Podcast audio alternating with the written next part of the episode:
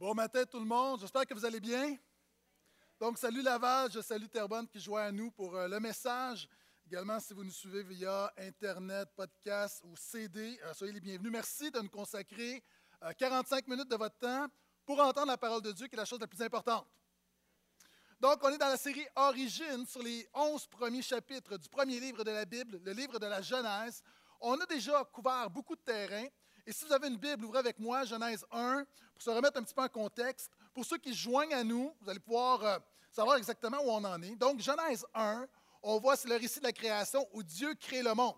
Le point important à retenir, c'est que tu n'es pas le fruit du hasard, tu as été créé par Dieu. Dieu a un plan pour toi. Genèse chapitre 2, on voit que Dieu a créé l'homme et la femme et les a mis dans un jardin. Dieu ne t'a pas créé pour une jungle. Dieu ne t'a pas créé pour t'abandonner. Dieu t'a créé pour te bénir. Dieu t'a créé pour que tu sois à son image et pour que tu le serves et pour que tu sois en communion avec lui. Genèse 3, nous avons vu que l'homme s'est révolté. L'homme a voulu vivre par lui-même, voulu vivre sans Dieu. Et c'est ce qu'on appelle la chute. Donc, l'homme a péché et la Bible dit que la conséquence du péché, c'est la mort. La mort est entrée et à partir de ce moment-là, ça dégénère. On a vu ensuite Genèse 4 où Adam et Ève ont deux fils. Caïn va tuer Abel et on a vu qu'ensuite, Caïn va être chassé, il est maudit et qu'un troisième fils va naître qui s'appelle Seth. Et Seth va avoir un tour à son fils, va avoir un tour à son. Je reprends. Seth va avoir un fils à son tour qui va être le petit-fils d'Adam et Ève. Il se nomme Enoch. Et la Bible dit que c'est à ce moment-là que l'on commence à invoquer le nom du Seigneur. Et deux choses. Un, ça m'encourage. Je dis, Seigneur, fais de moi cet homme qui commence à invoquer ton nom, qui recommence à invoquer ton nom. Mais en même temps, ça me fait peur. Parce que très tôt dans l'histoire de l'humanité, on a oublié le nom du Seigneur, on a oublié le Seigneur. Très tôt, on a commencé à délaisser, à abandonner la foi. Il y a un avertissement là-dedans. Maintenant, ce matin, nous allons couvrir les chapitres 5 à 6. On se dirige tranquillement vers le déluge, vers Noé, c'est la mise en contexte. Et chapitres 4 à 5, c'est des chapitres particuliers. Je ne crois pas qu'il y ait un pasteur quelque part qui se lève un dimanche matin en disant Je vais prêcher sur Genèse 5, sur les généalogies de la Bible. Euh, et Genèse 6, c'est un texte bizarre. Vous savez, j'aime la Bible, la Bible est inspirée de Dieu, mais quelquefois, il y a des textes qui sont bizarres. Tu as le droit de le dire, tu as le droit de le croire. Maintenant, il y a un message là-dedans. Et ce matin, on va regarder comment te comporter quand tout va mal. Peut-être ce matin dans ta vie, ça va mal. Peut-être qu'autour de toi, ça va mal. Et on est dans une période de l'histoire où ça va mal. Et malgré que ça va mal, il y a des hommes et des femmes de Dieu qui se lèvent et qui font des choses. Vous savez, quelquefois, ça dégénère, tu ne sais pas quoi faire. Ce matin, je vais te proposer six choses à faire. Par exemple, il y a trois semaines, je vais faire du ski avec un de nos diacres, Rémi. On commence la journée, il fait super beau, on fait deux descentes, et là, il me dit, moi, je vais mollo, je ne vais pas dans les experts, je ne veux pas me blesser. Troisième remontée, on descend, je le coupe, il tombe, il se blesse au dos. Donc, pendant une semaine, pas de travail. Là, ça fait deux semaines, tu es encore blessé. Et là, il était à terre. Là, j'ai un diacre qui crie Ah! on n'est pas habitué de les voir comme ça. Généralement, ils ont plus de contenance. Ah! Là, je dis Arrête de chialer, lève-toi, fais un homme de toi. Non, c'est pas vrai. Mais j'étais là, et là, je ne savais pas quoi faire. Est-ce que tu es comme ça quelquefois dans ta vie, tu ne sais pas quoi faire? Ça va pas bien, il y a des gens autour de toi, tu ne sais pas quoi dire, tu ne sais pas quoi faire. Et là, je suis comme, euh, je me sentais totalement inutile. Maintenant, ici, on est dans une période de l'histoire où ça va mal, mais il y a des hommes qui savent quoi faire. Il y a des femmes qui savent quoi faire par la grâce de Dieu. Ce matin, j'aimerais t'encourager et t'enseigner six choses que tu peux faire quand ça va mal. Et en même temps, ça va me permettre de répondre à différentes questions. Je vous ai dit que cinq, j'en ai six. On va parler des généalogies. Qu'est-ce qu'on fait avec un homme qui a vécu 969 ans? Qu'est-ce qu'on fait avec un homme qui disparaît comme ça? En croirant le Boeing 777, pouf, il disparaît. Euh, qu'est-ce qu'on fait avec euh, supposément des anges qui couchent avec des femmes? Est-ce que c'est ça que la Bible dit? C'est vraiment, il y, a vraiment, vraiment du beau matériel là-dedans, mais au bout de la ligne, on croit qu'il parole de la part de Dieu pour nous ce matin. Si tu le crois, dis Amen. OK, on commence. Genèse 5e chapitre, le verset 1 à 5. On commence les généalogies. On va lire cinq versets pour comprendre un peu c'est quoi. Et pour le prochain point, j'irai plus rapidement. Voici le livre de la généalogie d'Adam. Le jour où Dieu créa les humains, les fit à la ressemblance de Dieu. Hommes et femmes, il les créa, il les bénit, les appela du nom d'humain. Adam, Adam veut dire humain. Le jour où ils furent créés. Adam vécut 130 ans, puis il engendra un fils à sa descendance selon son âge. il l'appela du nom de Seth. Les jours d'Adam, après qu'il eut engendré Seth, furent de 800 ans. Il engendra des fils et des filles. La totalité des jours qu'Adam vécut fut de 930 ans, puis il mourut. OK, première chose. Adam, c'est probablement l'homme, lorsqu'on va le rencontrer au ciel, c'est lui qui va se sentir le moins champion. Adam est l'homme qui était dans le jardin d'Éden. Adam est l'homme qui avait toutes les bénédictions. Et Adam, sans aucune raison, et d'ailleurs, c'est ce qui rend le péché si catastrophique, on n'a pas besoin d'une raison pour se révolter contre Dieu. Souvent, on essaie de justifier en disant c'est les circonstances, mais il y a quelque chose sans aucune raison. C'est le scandale de la chute. Adam se révolte contre Dieu. Bravo, champion. Et la Bible dit que par Adam, par cet homme, par cette erreur, le péché est entré dans le monde et par le péché, la mort, et que la mort est passée sur tous les hommes. Est-ce que ça s'est déjà arrivé de faire une gaffe et de te sentir mal? Maintenant, tu as un choix. Et je termine avec l'histoire avec notre, euh, gentil diacre. Euh, je lui ai dit, puis là, alors qu'il était là, puis je dit Hey, je me sens tellement mal parce que je l'ai coupé. Il dit Mais non, ce n'est pas de ta faute. On arrive après ça, puis là, ils descendent avec la, motoneige, puis tout ça dans la clinique. Puis là, je dis Hey, je me sens vraiment mal. Puis là, il dit Arrête, on règle ça, là. Il dit Donne-moi ta main. Je mets ma main, il dit Tac, OK, c'est fini.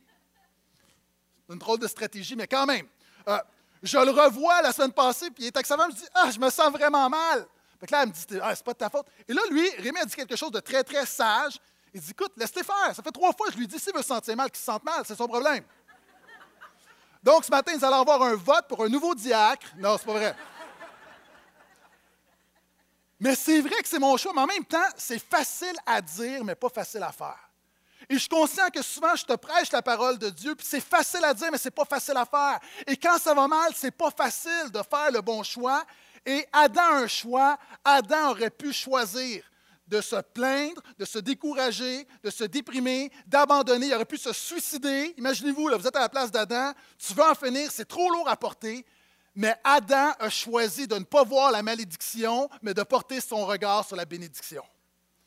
Et le point suivant, quand ça va mal, choisis de voir la bénédiction. La Bible nous dit qu'Adam, malgré son péché, l'immensité de son péché, la Bible dit que Dieu le bénit. Est-ce que tu l'as vu? Dieu le bénit. Et quand ça va mal, quand tu ne te sens pas à la hauteur, quand tu sens que tu as échoué, quand tu sens que tu, pas juste que tu sens, tu le vois, rappelle-toi que tu représentes, que tu as été créé à l'image de Dieu. Adam, malgré son péché, Souvent, nous, on va dire c'est un pécheur, mais Dieu, avant de voir un pécheur, il voit quelqu'un créé à son image. Et je veux juste dire, peu importe comment tu te sens, tu as été créé à l'image de Dieu. Ça fait penser à, sur les sites Internet, il y a plein de recettes que tu peux faire et tu peux mettre une, photo de la recette que tu as reproduite. Maintenant, il y a des gens qui mettent des photos dont ils sont très fiers. Ils disent Voici l'image de ma recette, mais ça ne ressemble pas du tout à l'original. Par exemple, quelques images. Il y a des gens qui disent Oh, c'est presque pareil. Est-ce qu'on est, d'accord que généralement, à droite, c'est moins appétissant? Là, des gens sont convaincus de l'avoir eu, la recette. là. C'est pour ça qu'ils mettent la photo. Euh, à droite, ça fait peur même. Souvent dans ma vie, là, je sais, c'est plus facile à dire qu'à faire. Je sais que j'ai été créé à l'image de Dieu, mais quelquefois, je ne vois pas l'image de Dieu dans ma vie. Quelquefois, je ne marche pas conformément à l'image de Dieu dans ma vie. Mais savez-vous, c'est quoi? Un peu comme ces images, tu regardes, tu dis, oh, il y a quelque chose de. Ça se ressemble, mais pas trop. Puis oui, peut-être que si tu regardes dans ma vie, puis si on regarde à ta vie, tu te déclares chrétien, puis on voit un petit peu de Jésus.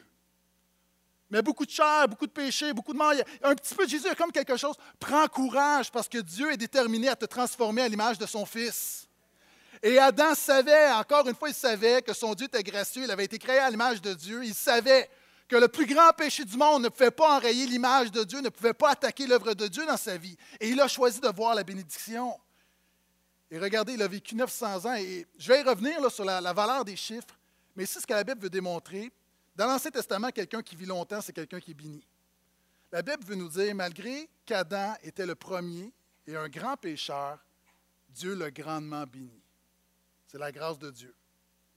Vous savez, quand ça va mal dans ta vie, réjouis-toi d'être encore en vie.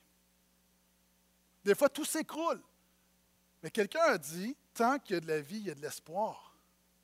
Et je parlais tout à, l'heure d'Adam, et je me mets à sa place, peut-être que moi j'aurais pensé au suicide parce que c'est tellement lourd. Et quelqu'un a dit la chose suivante. Le suicide n'enlève pas les chances que les choses empirent. Le suicide élimine la possibilité que ça s'améliore. Si tu es quelqu'un qui met ta foi en Dieu, Dieu est plus grand que les circonstances. Donc, tu as besoin de dire, Seigneur, donne-moi la foi de voir à la bénédiction et non pas à la malédiction qui m'entoure. C'était là, dis Amen. La grâce également, la bénédiction de voir qu'il y a des gens autour de toi.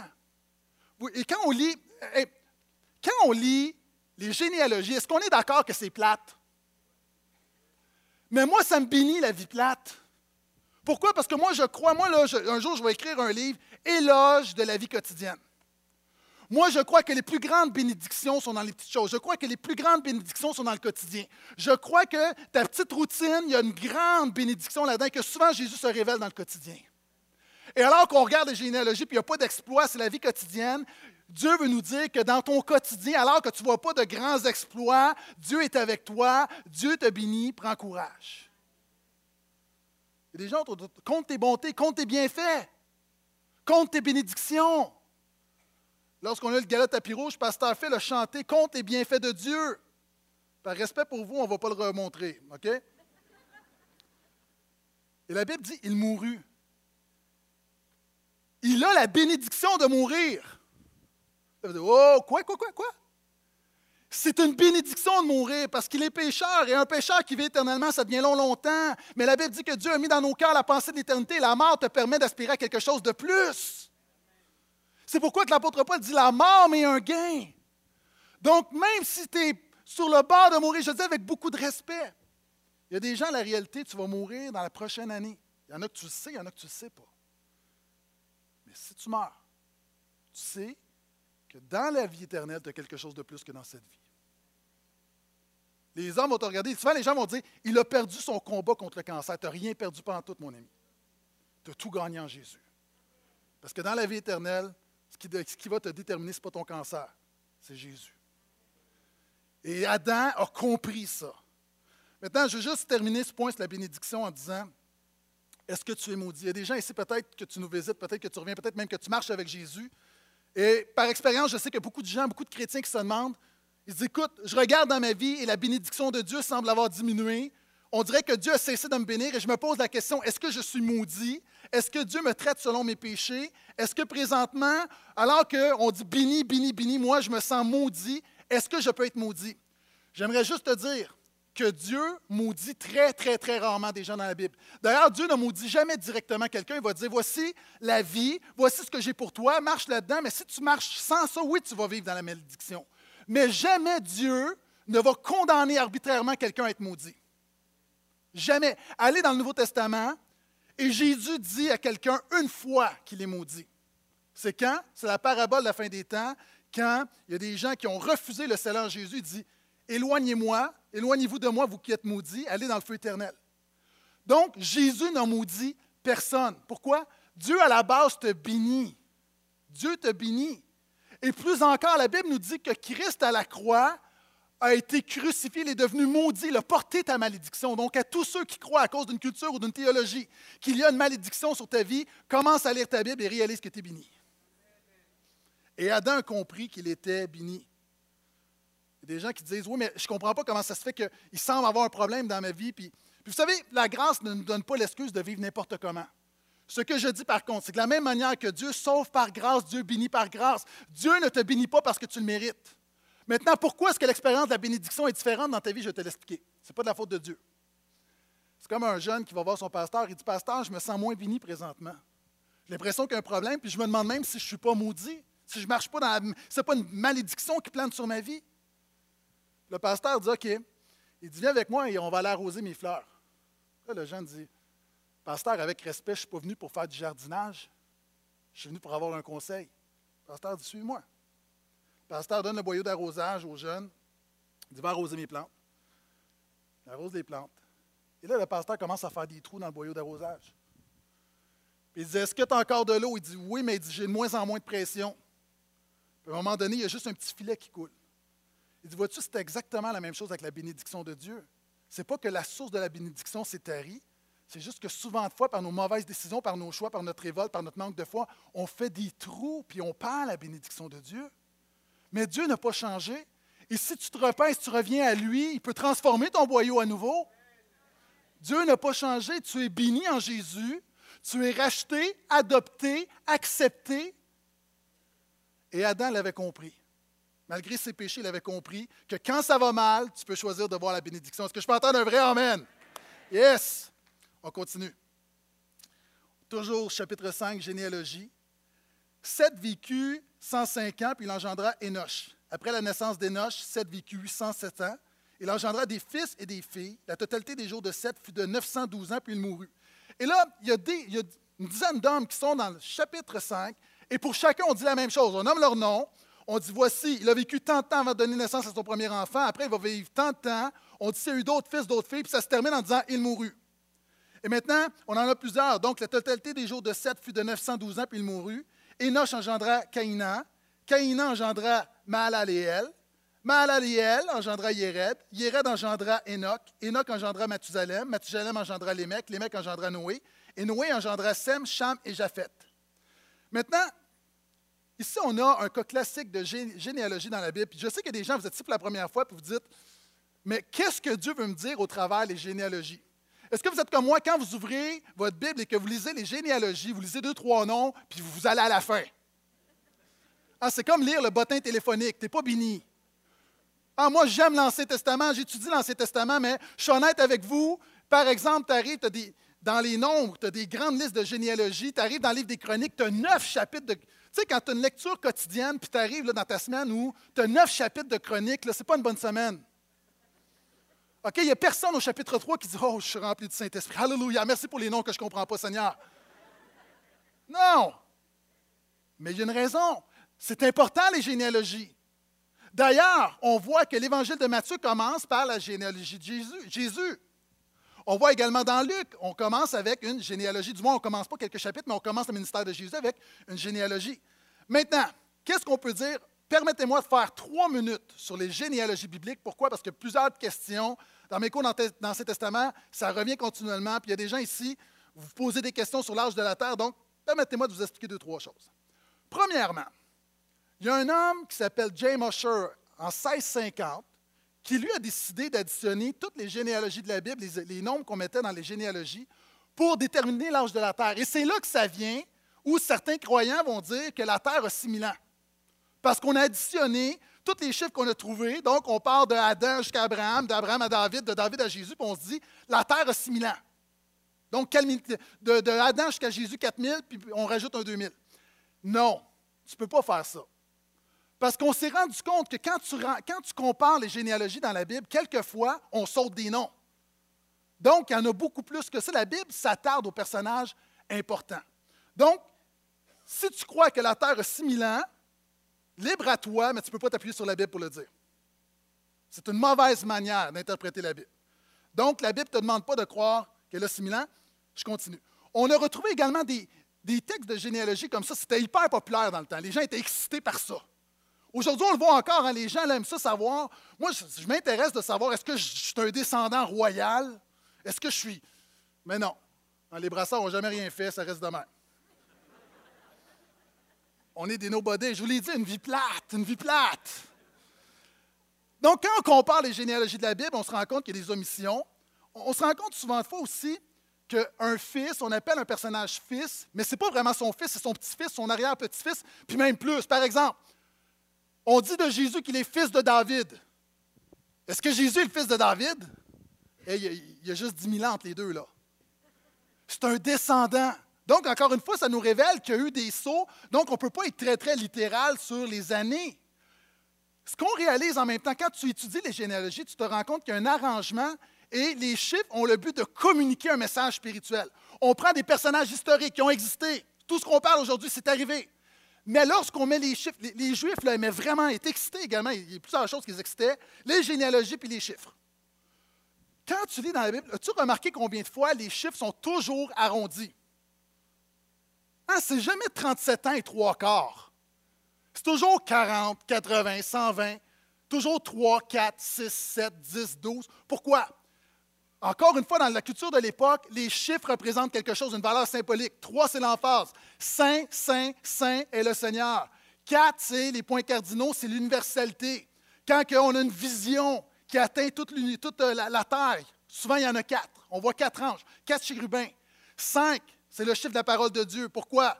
La loi, Penta, cinq, Pentateuque, les cinq premiers livres de la Bible. Donc Genèse, Exode, Lévitique, Nombre, Deutéronome. Sept, c'est la semaine, l'accomplissement, c'est le chiffre de Dieu, c'est l'exaucement. Six, c'est l'imperfection. Une coche en bas de sept. Dix, grand nombre. Douze, c'est le peuple de Dieu. Douze tribus. Douze apôtres. Maintenant, quand on arrive dans Matthieu, on se rend compte qu'il y a trois lignes, trois listes de généalogie, trois fois quatorze. Pourquoi? On commence en disant Jésus, fils de David. Et une autre chose que les Juifs faisaient souvent de fois, ils donnaient une valeur OK, restez avec moi, restez avec moi. il y a des gens là, déjà, je vous vois partir. Là. Reviens, reviens, reviens. OK, j'en ai pour deux minutes. Il y a du monde comme ah, Reviens, Jésus. OK. On accordait une valeur aux lettres. Et David, la valeur du nom David, c'est 14. Donc, quand on dit, on nomme 14 noms trois fois, ce qu'on veut dire, c'est que Jésus est vraiment le fils de David. Quand vous arrivez dans Luc, il y a 77 noms. Pourquoi dans Matthieu, on a 42, 77 dans, Luc? Le chiffre 7, c'est l'accomplissement. On veut dire que Jésus a véritablement accompli le plan du salut. Cela étant dit, qu'est-ce qu'on fait maintenant avec cette liste, cette généalogie, avec plein de chiffres, à n'en plus finir? Je te résume ça en 30 secondes. On peut mettre la diapo, s'il vous plaît, puis la laisser, la laisser là. Donc, on commence avec Adam. Il y a Caïn, il y a la lignée des hommes qui ont abandonné Dieu. Abel est mort. On arrive avec sept, il y a dix noms. En passant, quand je vous dis c'est arrangé, de Adam à Noé, il y a dix noms. De Noé à Abraham, il y a dix noms. Il y a un parallèle. OK? Vous avez les dix gars, on en a parlé de quelques-uns là-dedans. On met maintenant, voici les chiffres que la Bible nous donne pour chacun. Le premier chiffre, c'est lorsqu'il a eu son premier enfant, donc celui en bas de lui dans la liste. Et à côté, c'est le nombre d'années qu'il a vécu après. Est-ce que vous remarquez quelque chose sur ces chiffres? Sur les 20 chiffres qui sont là, vous allez remarquer que 15 sur 20, encore une fois 15 sur 20, sont des multiples de 5. 130, 800, 105, 90, 815. Je fais rapidement 15 sur 20. Pourquoi des multiples de 5? Le chiffre 5, c'est le chiffre de quoi, je viens de vous le dire? Le chiffre de la parole de Dieu. Ce qu'on veut dire, avez-vous remarqué que Caïn, on ne mettait pas de chiffre? Les descendants de Caïn, on veut dire que cette gang-là, c'est des gens qui respectent la parole de Dieu. C'est le message important à communiquer. Et il y a cinq autres chiffres. Si vous remarquez 807, 162, 187, 182, 782, ils ont comme particularité d'être des multiples de 5, plus on a ajouté 7. Là, il y a du monde, là, vous êtes vraiment parti là. OK? Si vous êtes vraiment en train de vous évanouir, allez vous chercher un café, revenez dans deux minutes. Euh, et ce qu'on veut dire, encore une fois, c'est qu'il y a des gens là-dedans ce sont des hommes de la parole de Dieu, mais Dieu a accompli une œuvre particulière dans leur vie, d'où le chiffre 7. Donc, ce que j'essaie de dire, quand on a une liste avec des chiffres, dans ce contexte de Genèse 5, ce qu'on veut dire, c'est voici une gang d'hommes et de femmes qui ont la foi, qui sont croyants, qui ont obéi à la parole de Dieu et dont, dans lesquels Dieu a accompli quelque chose de particulier. Maintenant, peut-être que tu dis, OK, comment ça s'applique dans ma vie? Je veux juste dire que si tu crois en Jésus, il est la parole de Dieu, il a déclaré tout est accompli. Et ça veut juste dire encore une fois que nous disent les généalogies pour nos vies, quand ça va mal, tu peux te rappeler d'où tu viens. Quand ça va mal, tu peux te rappeler d'où tu viens. Les généalogies servent à rappeler au peuple de Dieu d'où ils viennent. Tu ne peux pas savoir où tu vas si tu ne sais pas d'où tu viens. Et pour le peuple de Dieu, alors qu'ils ont vécu toutes sortes de crises, alors qu'il y a des croyants qui sont abandonnés, délaissés de Dieu, les généalogies les bénissaient parce que ça leur rappelait qu'ils n'étaient pas le fruit du hasard, qu'ils avaient été créés à l'image de Dieu, que Dieu avait mis la main sur leur vie et qu'encore aujourd'hui, Dieu voulait les bénir. Ça leur rappelait deux choses. Premièrement, ça leur rappelait, parce que chacun, la Bible nous dit, il mourut. Ça leur rappelait qu'ils vivaient la conséquence du péché. La première chose, il y a des gens ici qui disent souvent Pourquoi, Seigneur, tu permets dans ma vie? Quand tu lis les généalogies, ça te rappelle que nous vivons dans un monde pécheur qui s'est détourné de Dieu. C'est ce que ça nous rappelle. que plusieurs d'entre nous, on vit la conséquence du péché. Ce n'est pas le plan de Dieu, on vit la conséquence du péché qui se transmet de génération en génération. Moi, j'ai fait deux beaux enfants, mais j'ai fait deux petits pécheurs. Deux petits pécheurs qui vont devenir des grands pécheurs, qui vont se marier avec d'autres pécheurs, qui vont faire des pécheurs, qui vont faire des pécheurs. Puis à Noël, j'aurai plein de pécheurs qui vont venir à la maison. Va me coûter 300 pièces de cadeaux pour des pécheurs. Puis Mais c'est ça la vie. Là, des gens me disent c'est bien décourageant. Non! Parce que quand tu réalises que tu es pécheur, tu réalises que tu as besoin d'un sauveur. Parlant des petits pécheurs, vidéo qui illustre mon propos. Rappelle-toi d'où tu viens. Premièrement, tu réalises que nous sommes dans un monde pécheur, mais les généalogies nous rappellent surtout, encore une fois, que Dieu t'a créé à son image, que Dieu veut te bénir et que quand les croyants lisaient cette généalogie, ils se rappelaient ce que Dieu avait dit. Dieu avait dit au serpent, au diable, Voici là, je vais t'écraser, mais la manière je vais m'y prendre, voici de sa descendance. De la descendance de l'humanité viendra quelqu'un qui, va te, qui va te briser. Et les croyants, lorsqu'ils lisaient les généalogies, se disaient, ça va peut-être pas bien dans ma vie, je réalise qu'on est dans un monde pécheur, mais je réalise que j'appartiens à la descendance qui va écraser les œuvres du diable. Et la Bible dit, et à toi qui me dis, qui est peut-être perspicace, tu disais, moi je suis un Québécois, je ne vois pas ce que j'ai à faire avec une généalogie de plusieurs milliers d'années au Proche-Orient ancien. La Bible dit que quand tu es en Jésus, tu es un descendant spirituel et tu es héritier des promesses. Et la réalité, ceux qui écrasent l'ennemi, ceux qui vont vaincre le péché, ceux qui passent au travers de la mort par leur foi en Jésus, ce n'est pas ceux qui, sont, euh, qui, qui héritent d'une nation, c'est ceux qui ont un héritage spirituel. Ce qui détermine ta descendance, ce n'est pas le sang qui coule dans tes veines, c'est le sang de Jésus qui a coulé pour toi. J'ai dit, moi, Gaétan Brassard, un brassard, ça ne me donne aucune vertu au ciel. Le sang qui coule dans mes veines ne me donne aucune vertu, mais l'esprit qui coule dans mon cœur m'ouvre les portes du ciel. Et quand ça va mal, tu peux te rappeler d'où tu viens. Et dans cette généalogie, verset 22, troisième élément, quand ça va mal, on parle d'un homme, un homme qui est vraiment spécial dans la Bible. La Bible nous dit, en passant, c'est le septième. Quand je vous disais que Dieu, il y a quelque chose, ce n'est pas anodin. Le septième de ces dix, on veut souligner qu'il est vraiment important. Il s'appelle Enoch. Et la Bible nous dit que Enoch marcha avec Dieu 300 ans encore après la naissance de Mathusalem. Il engendra des fils et des filles. La totalité des jours d'Enoch fut de 365 ans. Enoch marcha avec Dieu, puis il disparut parce que Dieu le prit.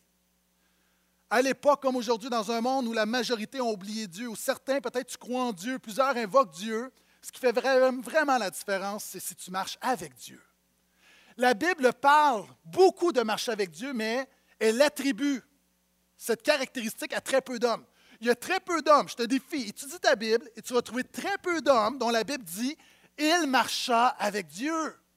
Pourtant, marcher, c'est fondamental. Hein, un être humain, c'est une des premières choses que tu fais. Et quand tu viens à la vie de Jésus, la première chose que tu devrais faire, c'est d'apprendre à marcher avec Dieu. D'ailleurs, le prophète Michée va dire on t'a fait connaître au homme ce qui est bien, c'est que tu marches chaque jour humblement avec ton Dieu. Souvent dans la Bible, on voit, Seigneur, toutes les nations marchent au nom de leur Dieu, mais nous, nous marchons au nom du Seigneur. Chaque personne ici, tu marches pour quelque chose. Est-ce que tu marches pour Jésus ou est-ce que tu marches dans tes péchés? La Bible dit, c'est pourquoi marcher par l'Esprit. La Bible dit dans Colossiens de marcher en Jésus. Marcher, c'est ton comportement, c'est ton caractère, c'est véritablement expérimenter la vie chrétienne au quotidien. Et la Bible dit, Dieu dit que celui et celle qui marche avec Dieu, Dieu dit la chose suivante, et je marcherai moi-même avec toi. Wow! Je marcherai moi-même avec toi. Si tu marches avec Dieu, Dieu va marcher lui-même avec toi. Il y a du monde ici, ton plus grand défi, c'est de naître, de recevoir la vie de Dieu. Tu ne peux pas apprendre à marcher quand tu n'es pas né encore. Ça semble fondamental, mais il y a du monde, tu te casses la tête, mais ton plus grand défi, c'est juste de reconnaître ton besoin de Jésus, de crier à lui, de dire Pardonne-moi, puis de recevoir la vie de l'Esprit. Il y en a d'autres. Tu es né de nouveau, mais tu as besoin d'apprendre à te tenir debout, comme les enfants. Puis il y en a d'autres, tu te tiens debout pour certaines choses, mais tu as besoin d'apprendre à marcher avec Dieu. Puis il y a des gens, alors que je te dis ce matin, marche avec Dieu, il y a des gens, tu es fatigué. Il y a des gens, tu es découragé, tu dis, je n'ai pas la force de marcher avec Dieu. Je regarde le chemin à parcourir pour avoir cette vie que le Seigneur a pour moi, puis c'est trop. Est-ce que tu sais combien de pas que tu fais par jour? On dit qu'en moyenne, quelqu'un en forme fait 8, 9, 10 000 pas par jour. par jour, 10 000 pas par jour. Est-ce que tu réalises qu'à la fin de ta vie, 10 000 pas, c'est l'équivalent d'avoir fait le tour de la Terre cinq fois? Mon point est suivant. Souvent, on voit ça gros. Souvent, on sait tous ici, si tu as mis ta foi en Jésus, Saint-Esprit te parle, on sait tous ici ce qui manque dans nos vies. On sait tous ce qu'on devrait faire, puis quelquefois, ça semble juste trop. Mais la réalité, si tu fais un pas à la fois pour Jésus, tu ne sais pas jusqu'où ça va te mener. Puis déjà ici, ça semble la distance est trop loin. Tu dis, avant de mettre ma vie en règle, avant de rétablir des choses, c'est tellement loin. Mon ami, là, je te demande juste de faire une chose, fais un pas. OK, je l'ai fait, qu'est-ce que je fais? Attention, j'ai une révélation pour toi. Tu vas en faire un deuxième. OK, OK, jusqu'à. Le troisième. Et vous vous rappelez, en début d'année, j'ai dit, je ne crois pas aux résolutions, je crois que la vie est façonnée par dix mille petits moments. Fais de petites décisions pour Jésus dans ton quotidien, puis ça va transformer ta vie. Le problème, c'est que souvent on attend le gros boom. On attend l'appel qui va, oh, qui va nous chavirer. Fais les petits pas que le Saint-Esprit te demande, puis tu vas voir, tu vas faire du millage. Et Enoch marchait avec Dieu, et regardez, la Bible dit, il disparut. Pouf! Wow! ils l'ont cherché, là. On cherche l'avion présentement, mais imaginez comment ils ont cherché Enoch. Et la Bible dit parce que Dieu l'a pris. Et Hébreu nous dit, on interprète la Bible par la Bible, Hébreu nous dit que Dieu l'a pris parce que Enoch plaisait à Dieu. Dieu sait que le jugement s'en vient. C'est mon prochain point. il décide de préserver son bien-aimé du jugement. Nous savons, alors que notre monde continue et qu'on célèbre, on sait qu'un jour il y aura une fin. On sait qu'il enfer éternel, sinon Jésus ne serait pas venu. La réalité, notre foi est dans le fait que Dieu va nous préserver de ça. Pas parce qu'on est meilleur, simplement parce que comme Enoch, on marche avec Dieu, on a foi en Dieu. Vous savez, quand on était à venir sur, euh, sur le lac? Venez en Québec sur le lac. Euh, lors des inondations il y a quelques années, une des choses, tu rentrais dans les maisons et tu te rendais compte que tout ce qui avait de la valeur était, était monté. Quand tu mets ta foi en Dieu, tu plais à Dieu, tu as de la valeur, il va te faire monter. Ou un autre exemple, si ta maison passe au feu et tu as le temps d'aller chercher une chose, OK, il y a un incendie dans ta maison, tu rentres et tu peux, tu peux prendre une chose, OK? Je suis convaincu que personne ne va dire ah, J'ai ma bouteille d'eau. La chose que tu vas avoir dans tes mains, c'est la chose la plus précieuse de ta maison. Est-ce qu'on est, d'accord? Et Dieu, encore une fois, prend Enoch parce qu'Enoch, c'est la chose la plus précieuse qu'il a. Puis il y a des gens, si tu as besoin de comprendre que tu es précieux et tu es précieuse aux yeux de Dieu. Marche avec Dieu, marche avec Dieu. Verset 29. Au sort de trois générations, on nous parle de Lémec qui vécut 182 ans, il engendra un fils, il appela du nom de Noé. Je vais parler beaucoup de Noé dans les deux prochains messages en disant Noé, celui-ci nous consolera de notre travail et de la peine de nos mains sur cette terre que le Seigneur a maudite. Quand ça va mal, tu peux marcher avec Dieu, mais quand ça va mal, tu peux devenir une consolation. Vidéo. Quand ça va mal, tu peux encourager quelqu'un. Là, vous dites, oui, mais comment c'est possible si moi, ça va mal dans ma vie, si je vis une crise? Il y a des gens, tu as besoin de comprendre que dans le royaume de Dieu, tu ne peux plus penser comme quand tu étais sans Dieu. Il y a une nouvelle manière de penser. La Bible nous dit que Jésus est la consolation d'Israël, la consolation. Si tu as Jésus, tu as une part de consolation. L'apôtre Paul dit la chose suivante, et je sais que c'est un des versets que Pasteur André aime beaucoup, que dans nos détresses, Dieu veut te consoler afin que par la consolation que tu reçois de Dieu, qu'à ton tour, tu puisses consoler d'autres personnes qui vivent ces mêmes détresses. Il y a une réalité ici, Qu'est-ce qui console le plus? Je parlais du cancer, je parle d'un deuil, je parle d'une crise, d'un divorce. Ce qui console le plus, généralement, c'est quelqu'un qui vient à côté de toi et qui dit J'ai vécu ce que tu as vécu.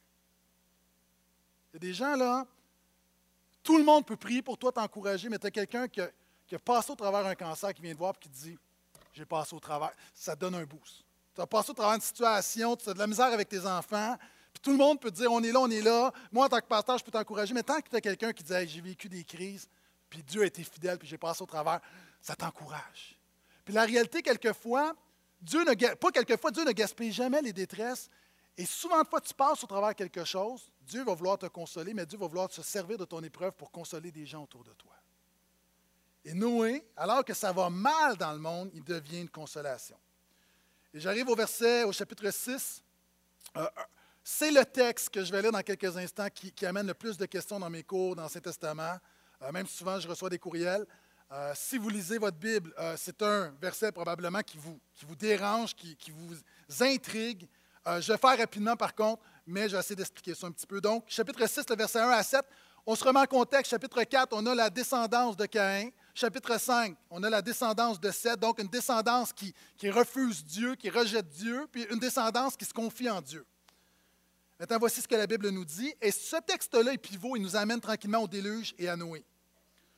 Lorsque les humains eurent commencé à se multiplier sur la terre et que des filles leur furent nées, les fils de Dieu virent que les filles des hommes étaient belles et ils prirent pour femmes toutes celles qu'ils choisirent.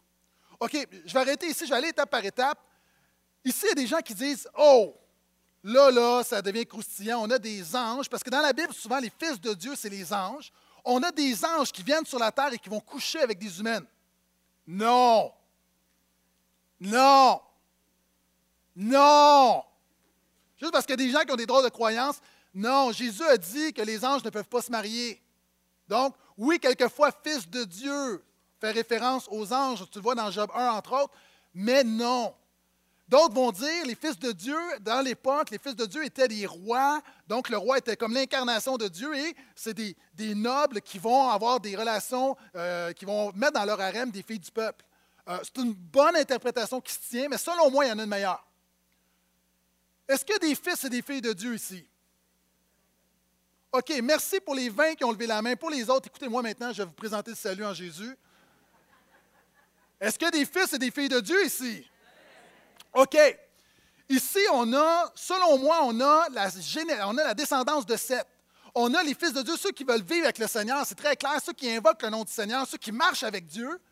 Et les filles des hommes, à partir de ce moment-là, après la chute, selon moi, les filles des hommes, c'est la descendance de Caïn. C'est ceux qui veulent, qui, sont livrés à leur humanité, qui veulent rien savoir de Dieu, qui sont charnels, qui n'ont pas l'Esprit de Dieu. C'est ceux qui marchent par eux-mêmes, par leur propre force. Et ici, ce qu'on a ici, c'est un cas de compromis. C'est un cas où les, croyants vont commencer à se faire des harems avec les filles de Caïn. Et le problème là-dedans, c'est que ça, c'est un comportement pécheur de Caïn. Et maintenant, ceux qui craignent l'Éternel commencent à marcher comme des païens. Et quand des chrétiens marchent comme des païens, ça amène toujours des problèmes. Maintenant, le principe ici, c'est quand ça va mal, tu peux refuser de te compromettre. Ici, on a des hommes qui décident de, marcher dans le compromis. C'est quoi le compromis? Le compromis, là, il y a des choses que tu fais que tu sais que tu ne devrais pas faire. L'Esprit de Dieu le témoigne à ton esprit, mais tu échanges ton intégrité pour un peu de plaisir. Tu échanges la vie de Dieu pour ta chair.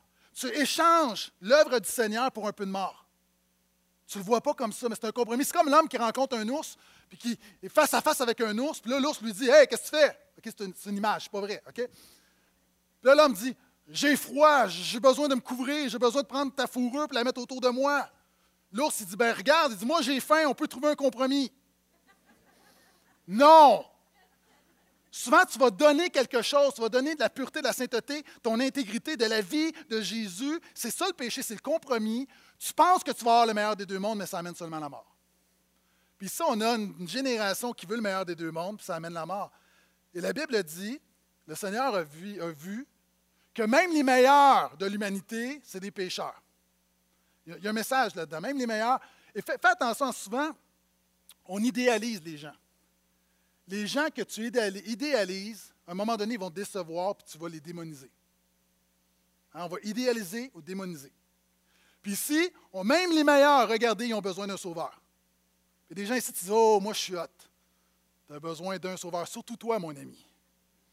Parce que ton orgueil ne te, fait pas réaliser combien tu as besoin de Jésus. Et Dieu dit, voici, il vit que le cœur était mauvais.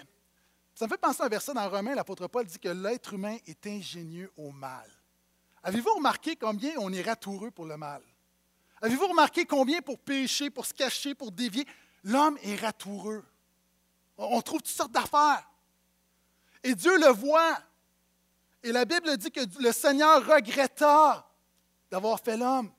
Écoute-moi bien, qu'est-ce que la Bible veut dire? Dieu n'est pas surpris, Dieu est omniscient, Dieu sait toutes choses, Dieu est préscient. Ce que la Bible dit, quand c'est écrit que Dieu regretta, c'est que finalement, Dieu regrette, puis ce n'est pas le plan A qui va s'accomplir dans ta vie, c'est le plan B. Je le dis avec amour. Dieu a un plan A pour chaque personne ici. Mais il y a des gens, à cause de ton compromis, à cause de tes péchés, à cause de ta révolte, tu vas vivre le plan B puis le plan C de Dieu. Et si tu m'écoutes puis tu réalises que tu es dans le plan C de Dieu, puis que tu te repens, tu reviens au Seigneur, ce qui est merveilleux avec Dieu, c'est qu'il peut changer un plan C en plan A. Mais ici, la Bible dit Dieu regretta.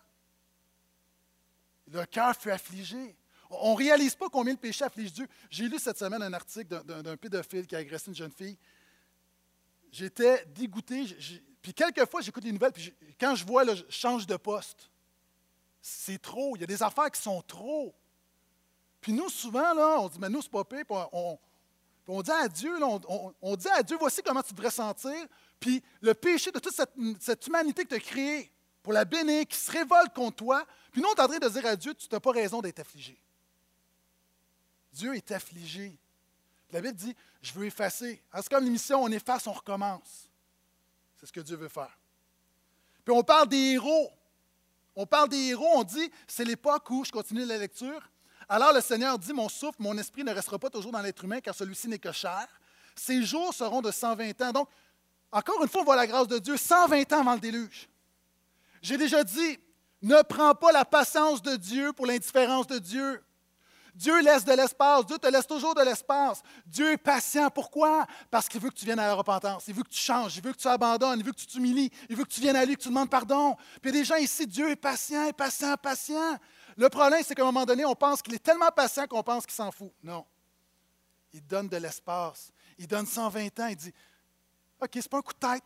Je vous aime tellement, je n'ai pas le choix. Je dois agir dans ma sainteté, mais je n'ai pas le choix. Mais allez-y, je vous donne 120 ans. Repentez-vous, repentez-vous. Non. Non. on dit c'était l'époque. À cette époque-là, en ces jours-là, et encore après cela, les Néphilim, qui veut dire littéralement les tombés, étaient sur la terre. Lorsque les fils de Dieu vinrent vers les filles des humains, alors qu'elles leur donnèrent des enfants, ce sont là les héros d'autrefois, les hommes de renom. Le Seigneur vit que le mal des humains était grand sur la terre et que leur cœur ne concevait jamais que des pensées mauvaises. Le Seigneur regretta d'avoir fait les humains sur la terre et son cœur fut affligé. Le Seigneur dit, j'effacerai de la terre les humains que j'ai créés, j'effacerai depuis les humains jusqu'au bétail, aux bestioles et aux oiseaux du ciel, car je regrette de les avoir faits.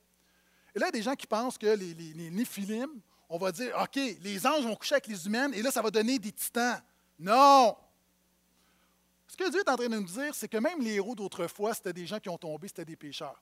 J'ai lu un article, vous savez, c'est qui les quatre personnes les plus puissantes de notre, culture, les quatre personnes les plus célèbres et les plus riches.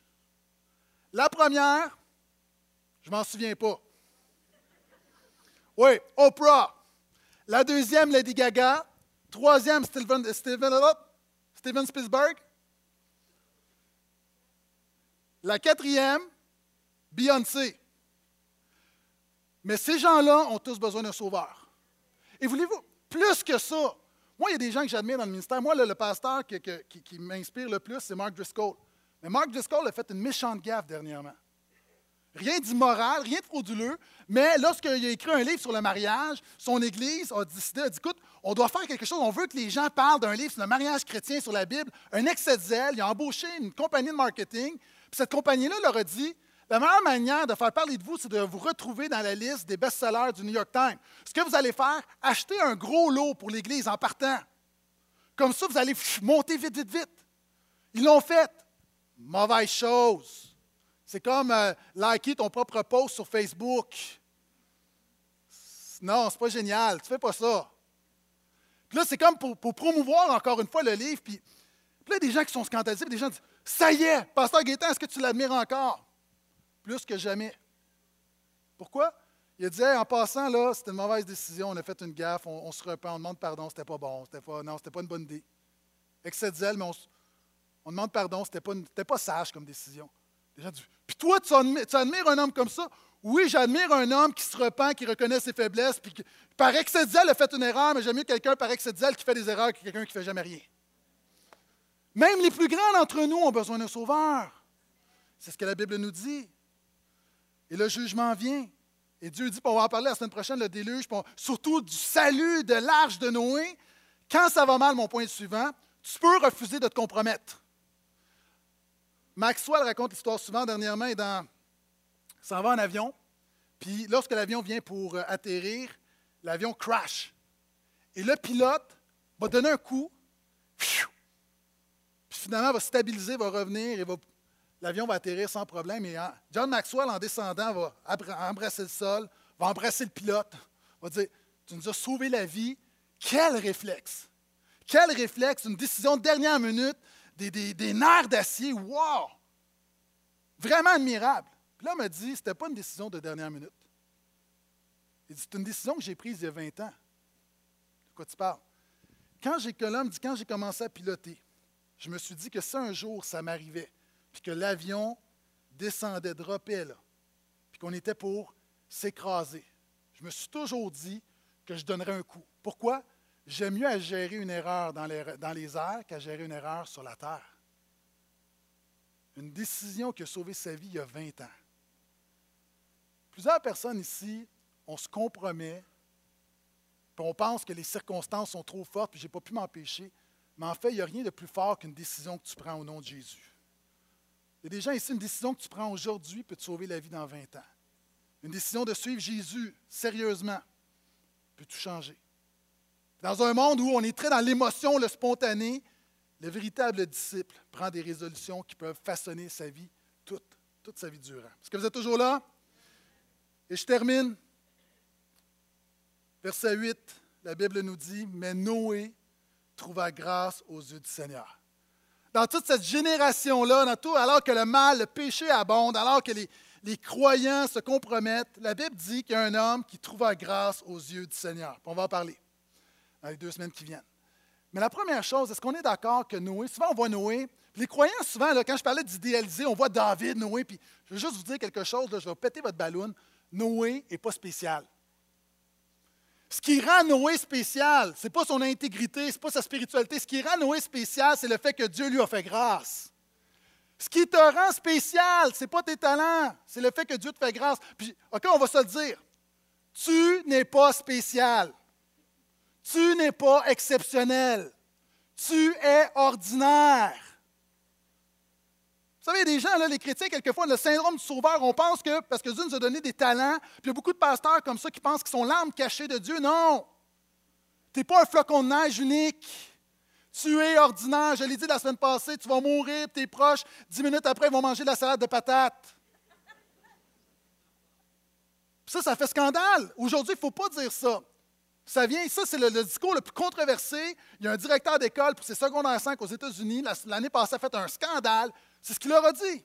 Alors que tout le monde était là, il a dit Bon, pendant cinq ans, on vous a pouponné, on vous a encadré, on vous a cajolé, on vous a dit, vous êtes, on vous a dit que vous étiez bon, que la vie était devant vous. Mais je veux juste vous dire que vous n'êtes pas spécial, tu es même ordinaire.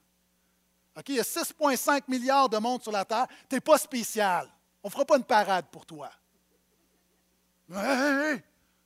Mais ça, là, c'est la clé la plus libératrice. Quand tu réalises que tu n'es pas spécial, puis que tout ce que tu es, tu le dois à la grâce de Dieu, ça change tout.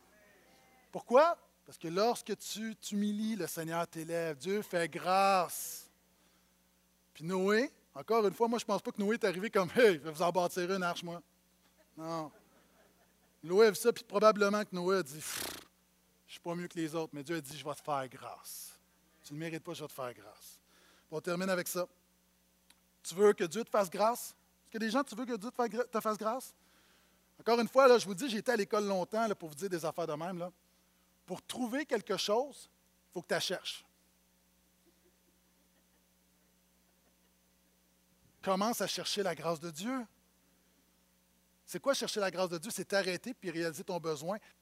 Que tu peux juste dire, Seigneur, j'ai besoin de toi, fais-moi grâce. Cherche la grâce de Dieu. Alors tu vois des gens qui disent, Jésus est mon sauveur, peut-être que tu l'as dit il y a 20 ans, mais encore aujourd'hui, moi, Gaëtan Brassard, je réalise que j'ai encore besoin d'un sauveur comme jamais.